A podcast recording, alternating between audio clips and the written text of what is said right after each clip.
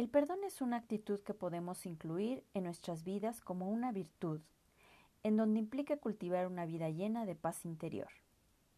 Es una forma que nos trae beneficios personales para desprendernos de resentimientos que nos dañan en la parte física, mental, emocional y espiritual de nuestro ser.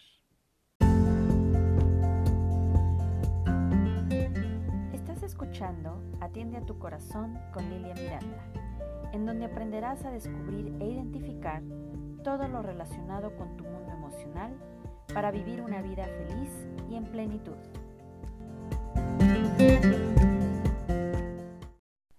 Hola, ¿qué tal? Soy Lilia Miranda, maestra en psicoterapia transpersonal. Estoy aquí para darte información, tips y sugerencias. Antes de comenzar con este interesantísimo tema, me gustaría enviarte un abrazo lleno de muy buena vibra y energía positiva para que empieces o continúes tu día con mucho ánimo. Bueno, hoy quiero empezar planteándote esta pregunta. ¿A ti te cuesta trabajo perdonar o pedir perdón? Reflexiónalo por unos segundos. El perdón es un aspecto muy importante y necesario incluirlo en nuestras vidas. Muchas personas creen que si perdonan, se van a ver débiles y entonces el ofensor u ofensores volverán a dañarlos. Y permíteme decirte que no es así. El perdonar no significa que olvides ni pases por alto el daño que te hicieron o lo que es incorrecto. Simplemente es desprenderte de ese enojo, tristeza o resentimiento que te causó la otra persona. Por otro lado, está la parte de pedir perdón por el daño que llegues a causar tú por errores cometidos. Y tal vez aquí te sientas culpable al cometerlos. Así que el pedir perdón te libera de ese sentimiento de culpa. Mas, sin embargo, te puede llevar a la reflexión de hacerte responsable por tus actos y aprender de ellos para no volver a cometerlos.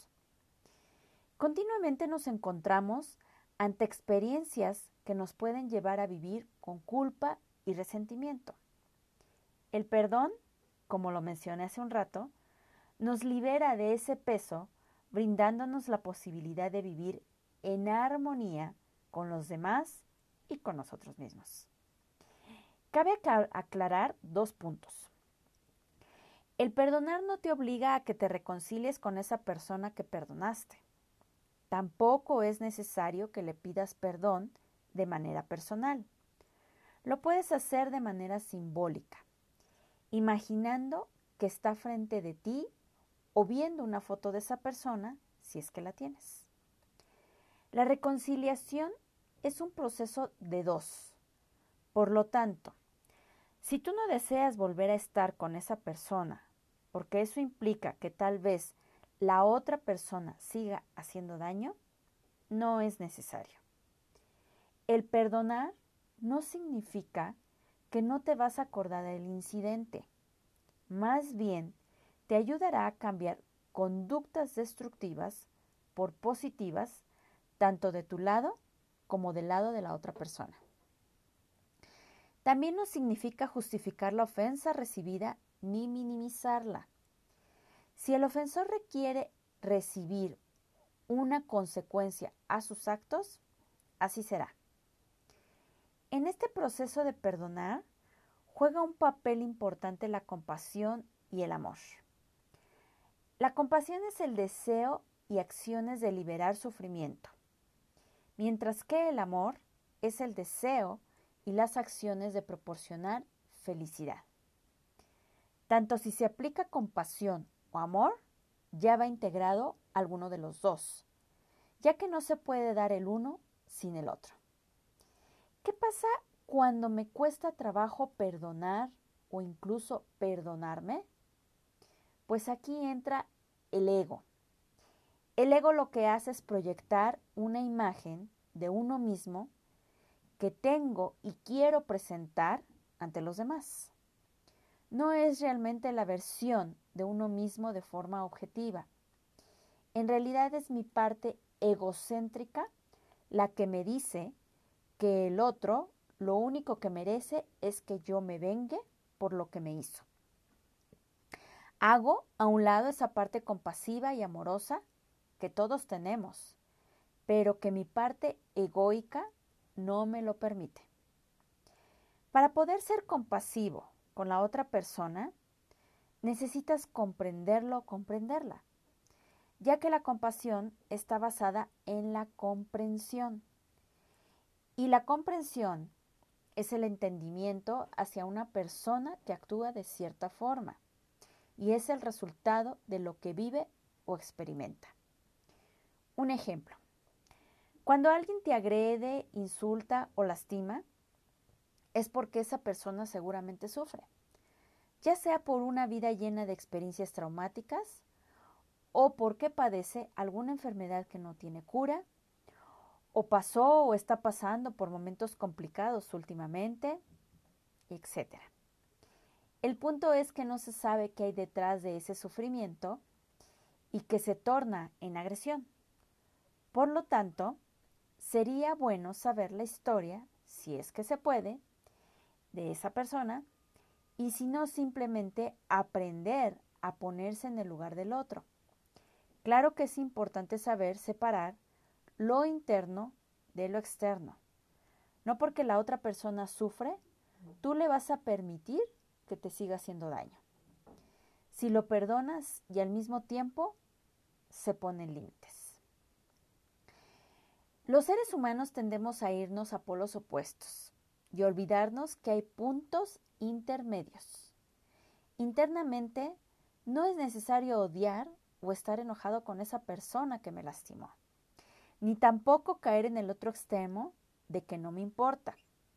Y entonces lo paso por alto y no pasa nada. Muchas veces caemos en el sentimiento del resentimiento que nos fomenta a la vez la venganza.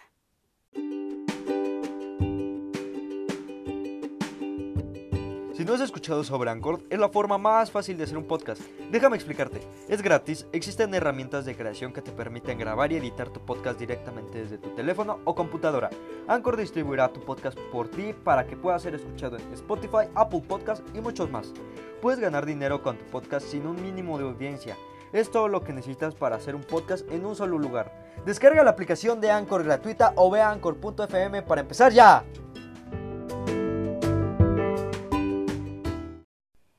Resentimiento lo único que quiere lograr es encontrar una oportunidad para regresarle al otro el daño hecho.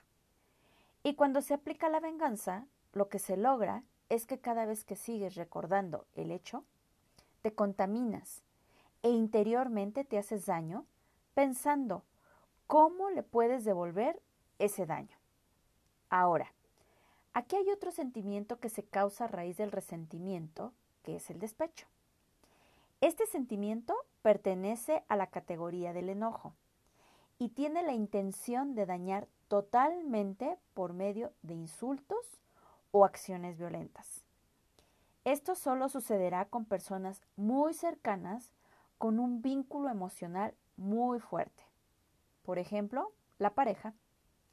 Les voy a poner este escenario clásico entre muchas parejas. ¿Qué pasa cuando una de las partes comete infidelidad. La persona o la parte dañada se entera. ¿Qué pasa después? Se enoja, ¿cierto? Después, pueden pasar dos situaciones. O se lo traga y se aguanta o explota contra la otra persona y pide la separación o divorcio. Sin embargo, no todo queda ahí.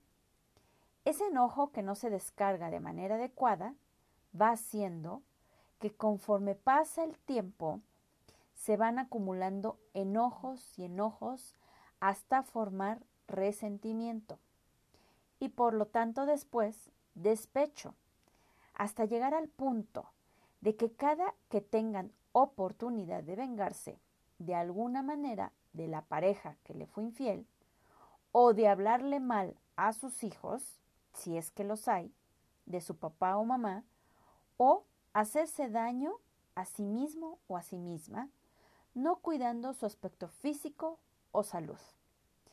De hecho, el simple hecho de querer vengarse o sentir mucho enojo hacia la otra persona ya se está dañando. Existe un aspecto fundamental que influye en todo este proceso de que cuesta perdonar o pedir perdón, y es la influencia cultural. Dentro de esta influencia hay dos tipos de ignorancia, la fundamental y la adquirida. La fundamental es la tendencia a malinterpretar la realidad, y esto ya lo traemos desde que nacemos. Y claro que lo podemos desinstalar de nuestro chip mental a través de un entrenamiento mental. Y la adquirida es la influencia de la sociedad en donde ya existe una tendencia de por sí a malinterpretar lo que vivimos, vemos o escuchamos y estar centrados en nosotros mismos, que creemos que solo soy yo y yo existo o me proyecto en el otro pensando que es el culpable. Si en nuestra cultura se propiciara el amor, la generosidad, el altruismo, la compasión, la empatía, la ignorancia fundamental se podría eliminar. Sin embargo, pasa todo lo contrario. Nos encanta nutrirla con información errónea. Lo más seguro al escuchar esto, habrá gente que dirá, eso no es cierto, si yo amo mucho a mi familia, yo soy muy generosa con ellos, yo soy solidaria con mis vecinos o la misma familia, etc. Bueno, pues déjame decirte que en realidad, si lo observas, lo reflexionas y eres honesto, honesta, son simples proyecciones. ¿Qué quiero decir con esto? Te voy a responder esta pregunta con otra pregunta para ti. ¿En realidad lo que haces, lo haces por el otro? ¿O lo haces porque en el fondo tú lo necesitas o quieres y estás esperando que al hacerlo el otro te lo va a devolver? Te dejo esto para que tú te lo respondas. Reflexiónalo. Uno de los aspectos de la ignorancia adquirida es la venganza, que ya te la mencioné hace un rato. Y esa venganza es clásico verlo o verla en las películas, telenovelas, series. En este tipo de programas lo que hacen es llevar la información que entra de forma inconsciente a nuestra mente, por lo que entonces lo llevamos a cabo de manera automática, desafortunadamente. Por eso es recomendable poner mucha atención y aprender a auto-observarnos para darnos cuenta de lo que decimos, hacemos, sentimos y pensamos. Aprender a reaccionar sin enojo, rencor, odio, resentimiento implica mucha práctica y paciencia utilizando herramientas y estrategias para defenderte sin ser agresivo. Más adelante te regalaré una herramienta para practicar tu autoobservación. Ahorita me gustaría compartirte que hay dos tipos de venganza, activa y pasiva. En la activa se reacciona de manera agresiva, ya sea física o verbalmente. Y en la pasiva, aparentemente se perdona, pero cada vez que hay una oportunidad, se le echa en cara el acto que se tuvo hacia tu persona y te dañas a ti mismo. ¿Para qué debemos perdonar? Una buena pregunta, ¿no? Por el bien que nos hace a nosotros y también pensando en la otra persona, regresándole su humanidad. En realidad lo que estás teniendo es rechazo o aversión a la actitud de la otra persona mas no a su ser.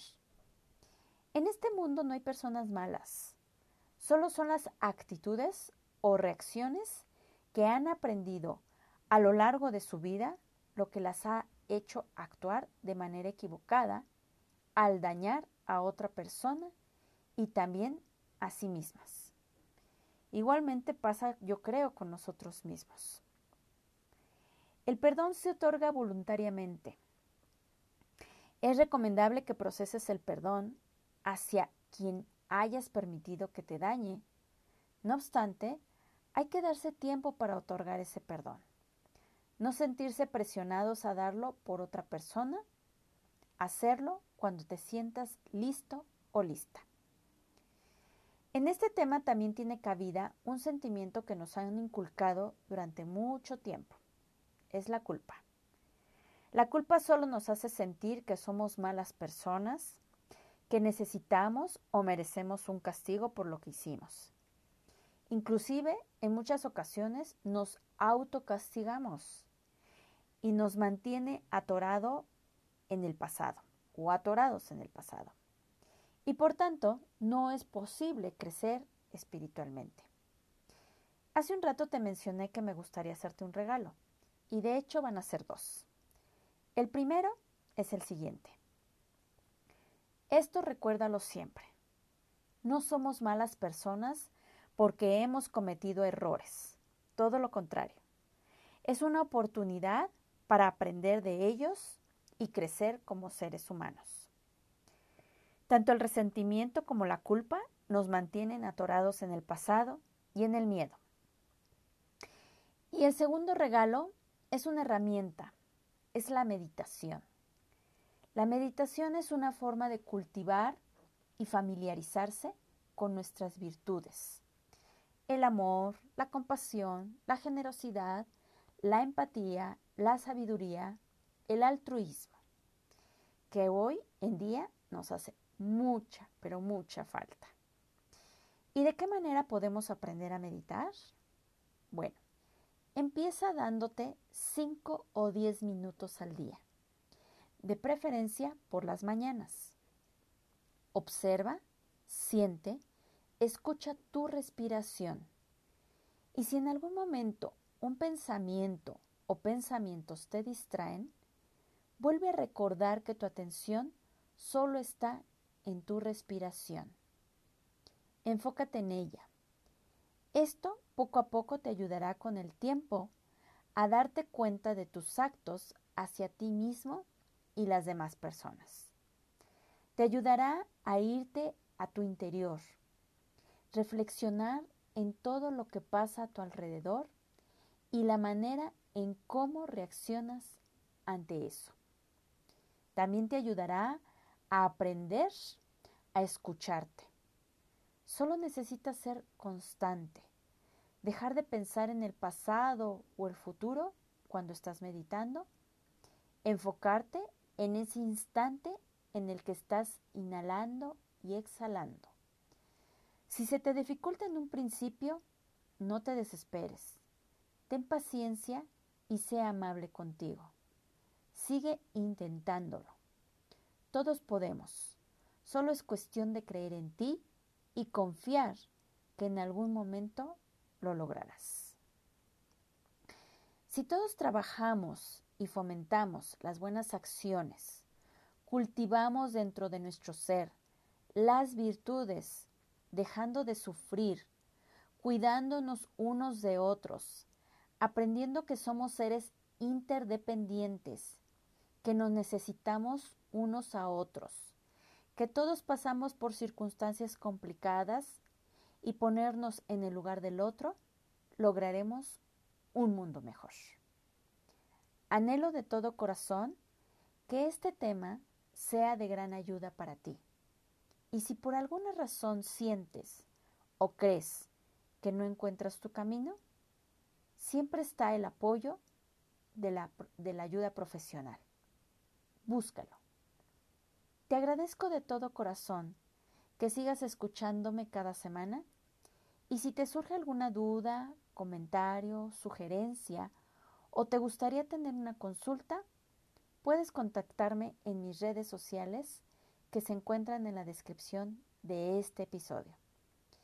Espero seguir contando contigo la próxima semana, en donde te presentaré un nuevo episodio con temas de tu interés para que atiendas a tu corazón. Mientras te envío un gran abrazo de corazón a corazón.